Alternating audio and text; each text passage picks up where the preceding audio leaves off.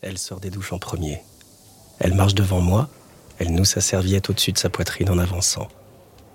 Elle fait son code, prend ses affaires dans son casier. Je fais pareil.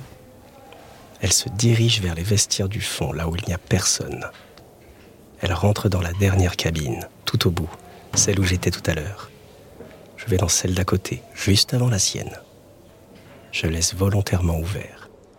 Je sais qu'il est juste à côté de moi, dans la cabine d'à côté. Je ne ferme pas à clé. Je suis complètement excitée.